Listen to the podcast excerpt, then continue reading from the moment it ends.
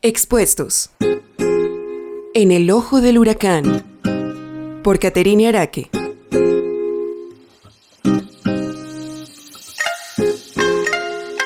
Cuando decides ser cristiano a conciencia y en convicción, no solo tu rutina cambia, porque Jesús ahora es tu estilo de vida, sino que, aun sin que lo quisieras, te expones ante los ojos de un mundo listo para juzgar y viene la presión. Uy, no, pues tan santo. Hmm, ¿Quién sabe en qué andaba para volverse cristiano? Ay, haciendo rico a su pastor. La embarró otra vez. Qué bobo como se deja robar. Ay, es que esos cristianos de hoy en día. Tómese un hito que eso no hace daño. Hmm, mírelo, tan santo. Aunque la gracia de Dios es gratuita, sí hay un precio por seguirlo. Si alguien quiere ser mi discípulo, tiene que negarse a sí mismo, tomar su cruz y seguirme. Mateo 16, 24.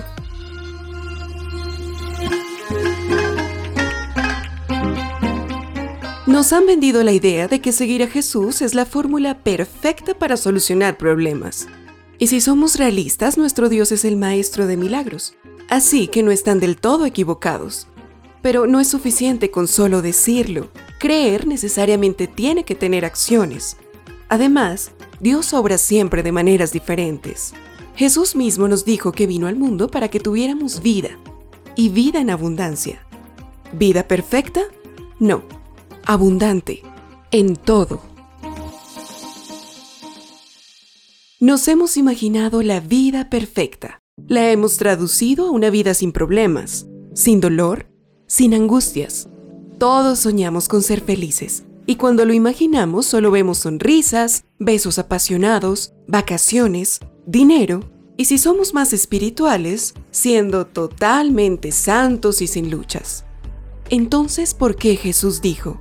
En este mundo afrontarán aflicciones, pero anímense, yo he vencido al mundo. Juan 16, Ser cristiano no significa que Dios mágicamente desaparecerá tus problemas. Significa que Él mismo te acompañará en todos los procesos que necesite para hacer de ti una persona de carácter, para formar en ti una identidad inquebrantable, alguien que sabe el valor de cada cosa, no necesariamente porque te haya costado, sino porque sabes agradecer. El propósito de Dios en tu vida está mucho más allá de lo que los ojos del mundo puedan ver. Dios ama sanar, hacer milagros, mostrar su gloria. Su voluntad siempre es buena, aun cuando la forma en nuestra mente pareciera no serlo.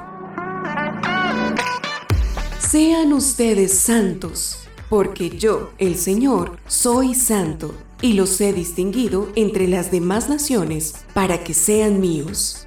Levítico 20:26 Dios te llama a ser santo aún sabiendo que eres imperfecto. Él sabe que nunca lo lograrás sin Él, e incluso usa tu imperfección, tus errores y debilidades, para que la perfección no seas tú, sino su obra en ti.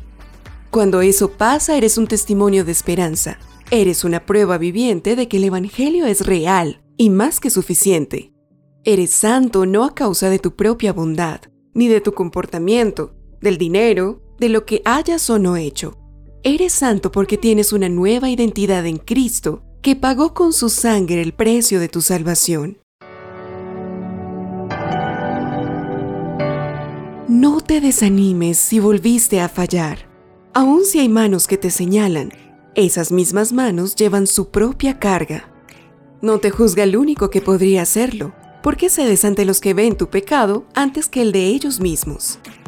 Jesús, a diferencia del mundo, usa sus manos no para señalarte, sino para levantarte.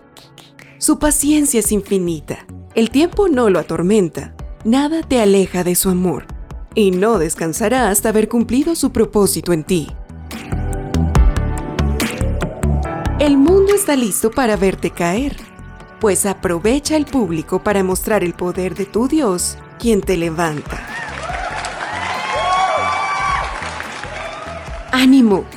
Levántate, limpia el polvo de tus rodillas y empieza a correr de nuevo hacia una vida abundante. la vida por la que Él vino al mundo a salvarte. Una vida de desafíos superados, de fortaleza, de millones de cosas valiosas que luchaste, tanto física como espiritualmente. Una vida que haga sonreír a tu Creador, que sea el espejo que otros necesitan para volver a soñar, para hallar el propósito de su propia existencia, para saber que los errores son la materia prima de Dios. Eso realmente es una vida perfecta. Cada vez Él me dijo, mi gracia es todo lo que necesitas. Mi poder actúa mejor en la debilidad. Así que ahora me alegra jactarme de mis debilidades, para que el poder de Cristo pueda actuar a través de mí. Es por esto que me deleito en mis debilidades y en los insultos, en privaciones, persecuciones y dificultades que sufro por Cristo. Pues cuando soy débil, entonces soy fuerte. Segunda de Corintios 12, 9 y 10. oasisref.com